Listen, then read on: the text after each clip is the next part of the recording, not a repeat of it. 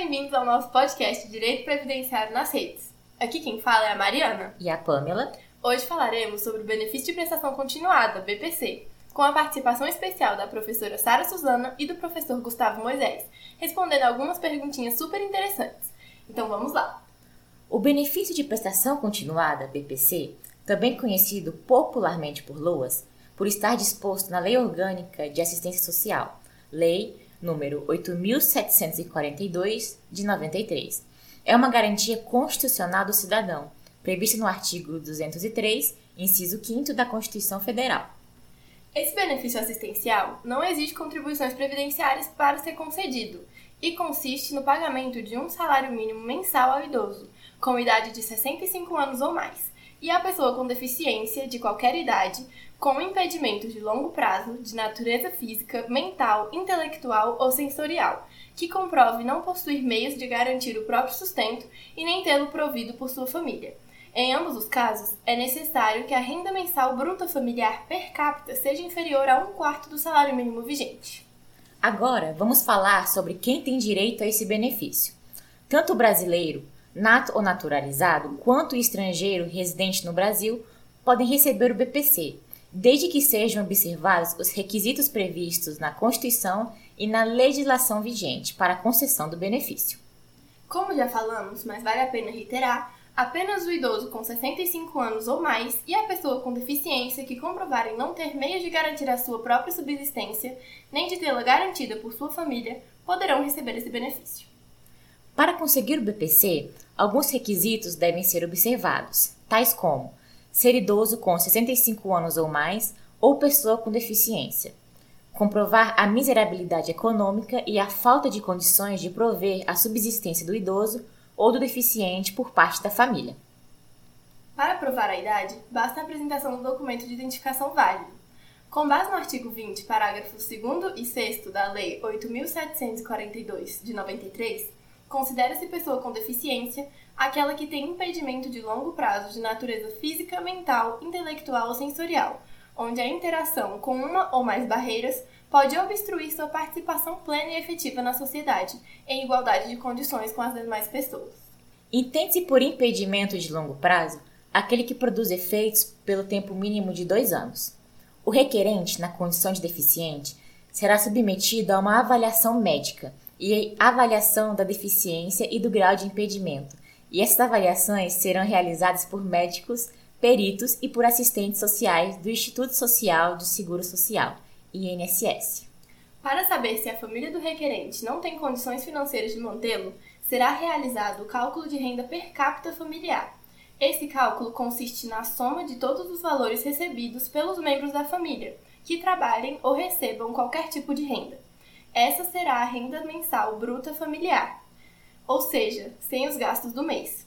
Essa renda será dividida pelo número total de membros, e se o resultado for igual ou inferior a um quarto do salário mínimo, será comprovada a miserabilidade econômica do requerente e de sua família. No cálculo da renda mensal familiar, não serão incluídos na renda mensal bruta familiar benefícios e auxílios assistenciais de natureza eventual e temporária, valores oriundos de programas sociais de transferência de renda, bolsas de estágio supervisionado, pensão especial de natureza indenizatória e benefício de assistência médica, rendas de natureza eventual ou sazonal, a serem regulamentadas em ato conjunto do Ministério do Desenvolvimento Social e Combate à Fome e do INSS, e rendimentos decorrentes de contrato de aprendizagem. A baixa renda econômica da família também pode ser apurada por meio de um assistente social do INSS, que fará uma avaliação previamente agendada e realizada na casa do requerente do benefício. O assistente social fará um estudo do local onde o requerente reside, analisando coisas como se próxima à casa tem escola, serviço público de saúde, acesso a transporte público, etc. Ao final, será elaborado um estudo por meio de um laudo socioeconômico, atestando ou não a pobreza da família. A inscrição no CAD único também é um requisito obrigatório para a concessão do benefício. O cadastramento deve ser realizado antes da apresentação do requerimento feito ao INSS. Diferentemente de alguns outros benefícios da Previdência Social, o BPC não poderá ser cumulado com outro benefício na esfera da Seguridade Social, nem mesmo com o seguro-desemprego. Conforme o artigo 20, parágrafo 4 da Lei 8.742, o BPC poderá ser cumulado apenas com os benefícios da assistência médica e da pensão especial de natureza indenizatória. Caso o deficiente ou idoso que receba o BPC venha a adquirir direito a qualquer outro benefício da Previdência Social, seja auxílio acidente, aposentadoria ou qualquer outro, deverá escolher qual benefício deseja. Uma das vantagens do BPC é que mais de um membro da família poderá receber, mas, claro, todos os requisitos devem ser comprovados. Inclusive, a previsão no artigo 34, parágrafo único do Estatuto do Idoso, de que o benefício recebido por outro idoso da mesma família não será computado para o cálculo da renda mensal bruta familiar, visando a concessão de outro BPC.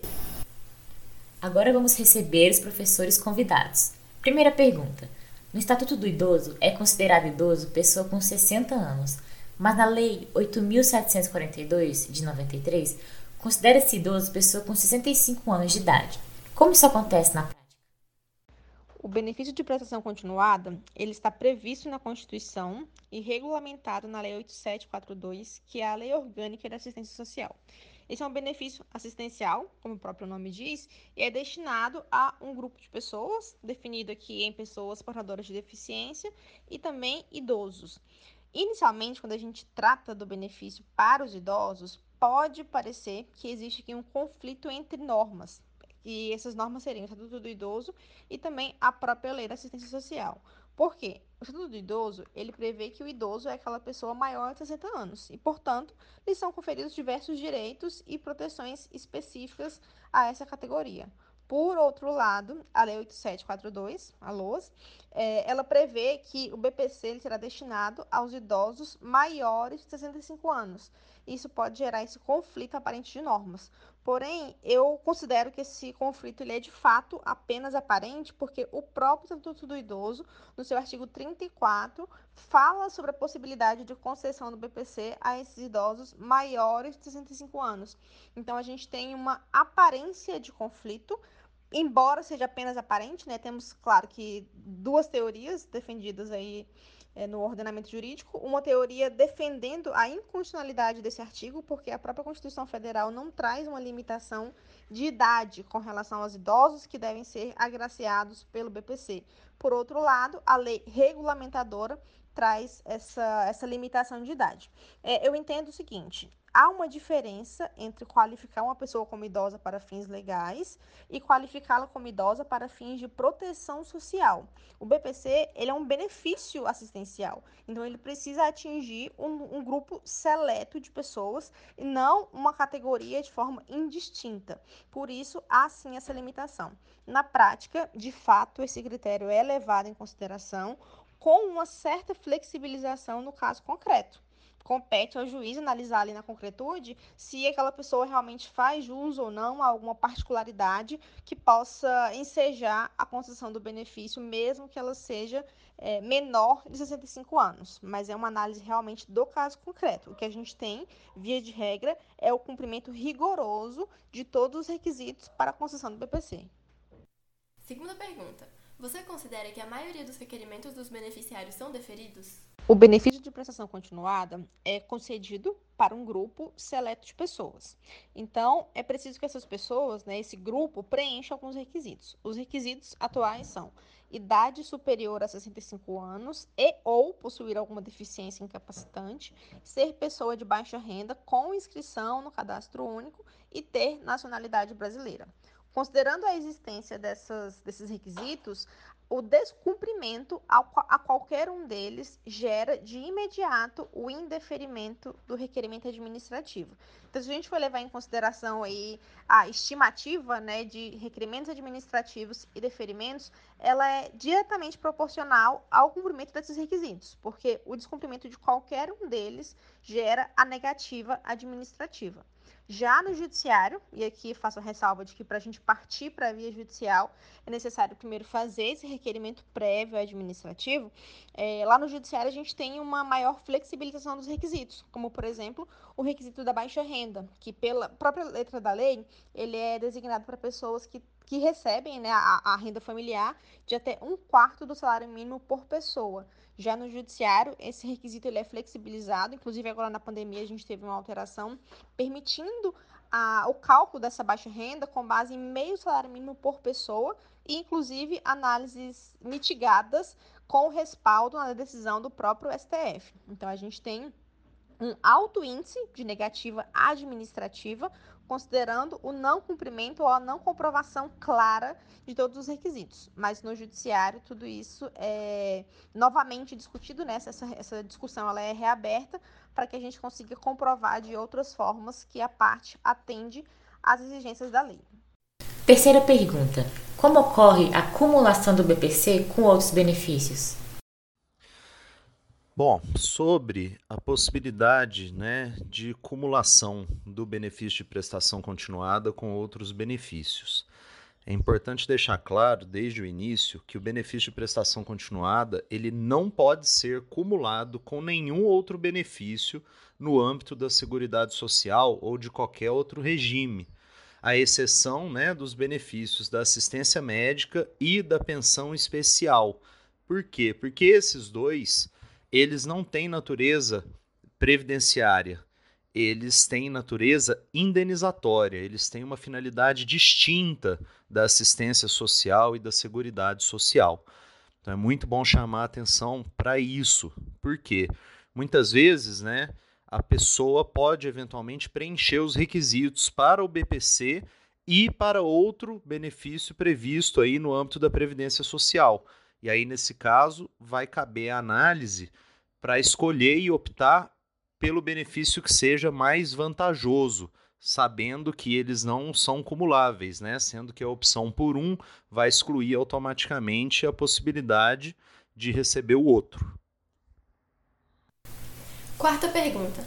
A possibilidade de receber dois BPCs na mesma família tem previsão legal, mas na prática, você já viu isso acontecer? Dessa possibilidade de você ter mais de uma pessoa recebendo o BPC dentro da mesma família.